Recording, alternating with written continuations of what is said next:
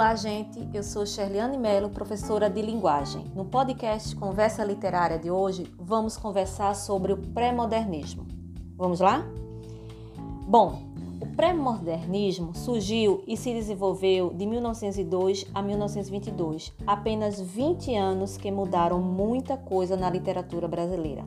Porém, ele não é uma escola literária, mas sim uma fase de transição criada para agrupar autores que escreveram obras que não se filiaram plenamente a outros movimentos da época.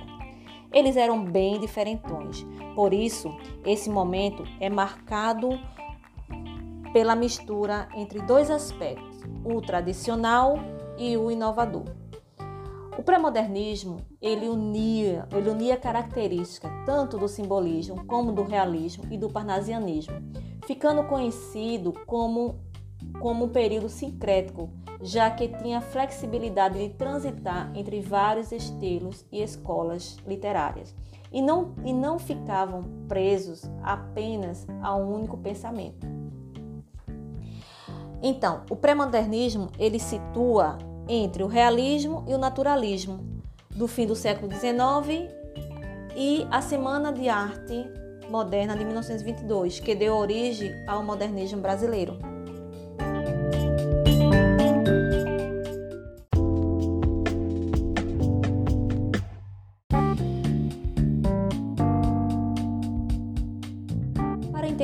Que aconteceu durante essa época, precisamos compreender qual era o contexto histórico brasileiro, ou seja, o que estava rolando por aqui na época.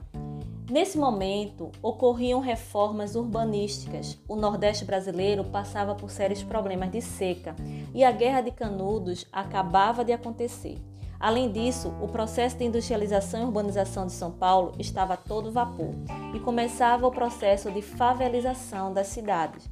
Todos esses acontecimentos se transformavam em temáticas das obras literárias da época, que abordaram o cenário de riqueza versus pobreza, retratando a desigualdade perceptível no lugar em que pequenas zonas ricas e cheias de propriedades conviviam com extensões marcadas pela pobreza.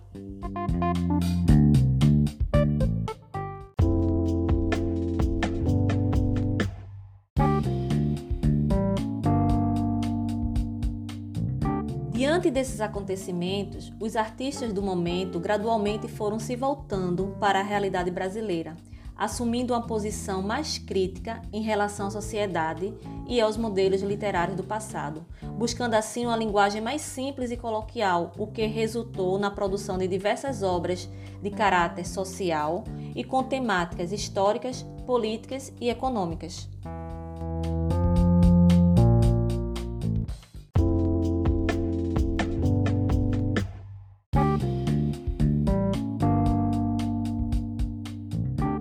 Os autores também tentavam criar personagens sem idealização romântica, porque isso os afastavam da vida real do brasileiro. Logo, surgiram novos personagens concretos e próximos ao cotidiano, que normalmente eram sertanejos, imigrantes e funcionários públicos.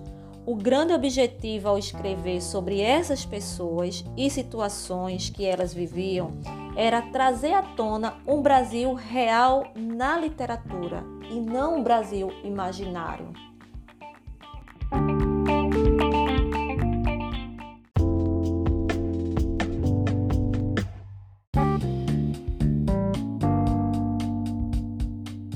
Autores que mudaram tudo na literatura nessa época foram quatro. Todos eles carregavam consigo resquícios de escolas anteriores, mas ao mesmo tempo trazem inovações e mudanças.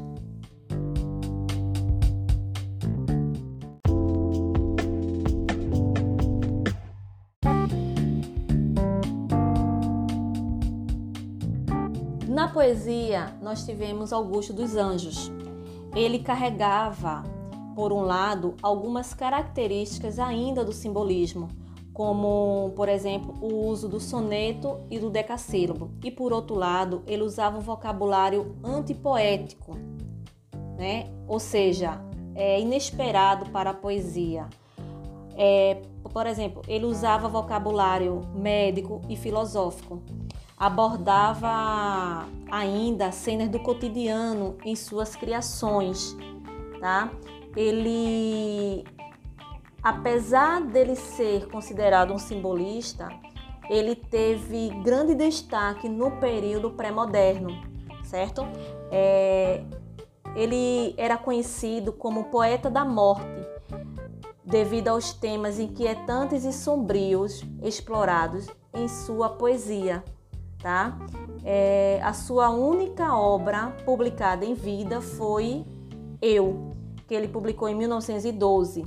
Nessa obra, reúne diversos poemas que chocam pelos temas e pela agressividade, também é, pelo uso de uma linguagem coloquial e cotidiana, bem como o de palavras considerada antipoética, tá?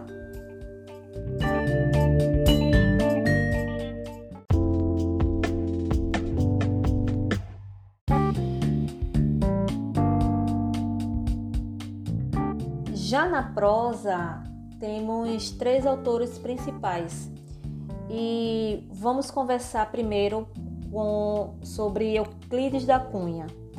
É, ele foi uma figura muito importante porque, além de escritor, é, historiador, é, sociólogo, geógrafo, ele foi um jornalista, tá? Ele também atuou no jornalismo e na época que ele, que ele, que ele era jornalista, que ele estava atuando no, no, no campo do, do jornalismo, ele foi enviado como correspondente ao sertão da Bahia para cobrir a Guerra de Canudos. E cinco anos após o ocorrido, ele retratou a guerra no livro Os Sertões. A obra, essa obra Os Sertões, marcou o início do pré-modernismo Apesar do autor trazer influência do determinismo e uma linguagem rebuscada e barroca, ele inovou a fazer uma denúncia sobre o sertão, apresentando outra perspectiva que assolava a região. Então, a obra Os Sertões constitui uma narrativa com um estilo literário de fundo histórico e de rigor científico ela é dividida em três partes. A primeira parte é, é intitulada Terra. Nessa primeira parte, o autor ele descreve as condições geográficas do sertão. A segunda parte é intitulada O Homem. Nela, ele descreve os costumes do sertanejo. E a terceira e última parte é intitulada A Luta, em que ele descreve os ataques a canudos e a sua extinção. É, Euclides da Cunha foi o primeiro escritor brasileiro a diagnosticar o, sub, o subdesenvolvimento do país. Ele, digamos que ele diagnosticou dois Brasis, o Brasil do litoral e o Brasil do sertão.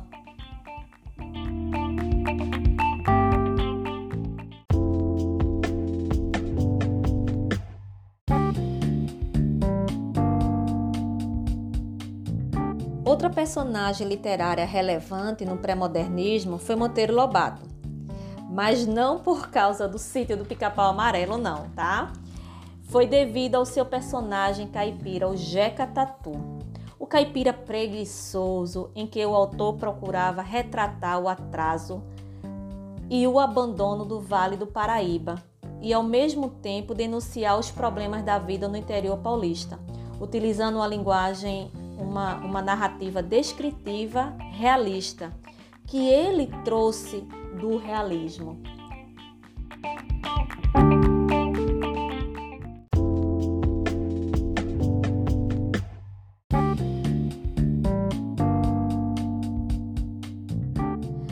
Por último, mas não menos importante, vamos falar sobre Lima Barreto, o autor mais crítico do pré-modernismo. Utilizando uma linguagem despojada e coloquial, que lhe rendeu muitas críticas por parte dos intelectuais da época, mas também o aproximou das experimentações modernistas. As obras de Lima Barreto falavam sobretudo da realidade urbana e periférica, realizando uma denúncia dos preconceitos raciais e sociais vigentes no, no Brasil, pós-abolição e proclamação da República.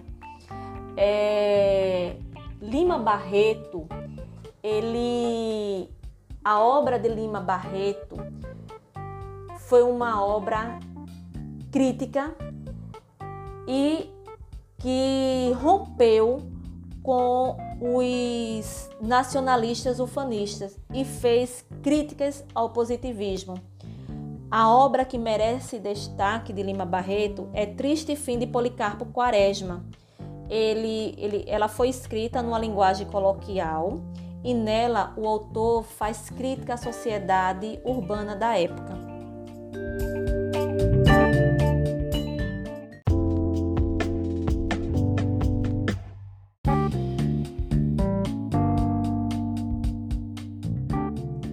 Isso, gente. Vamos ficando por aqui.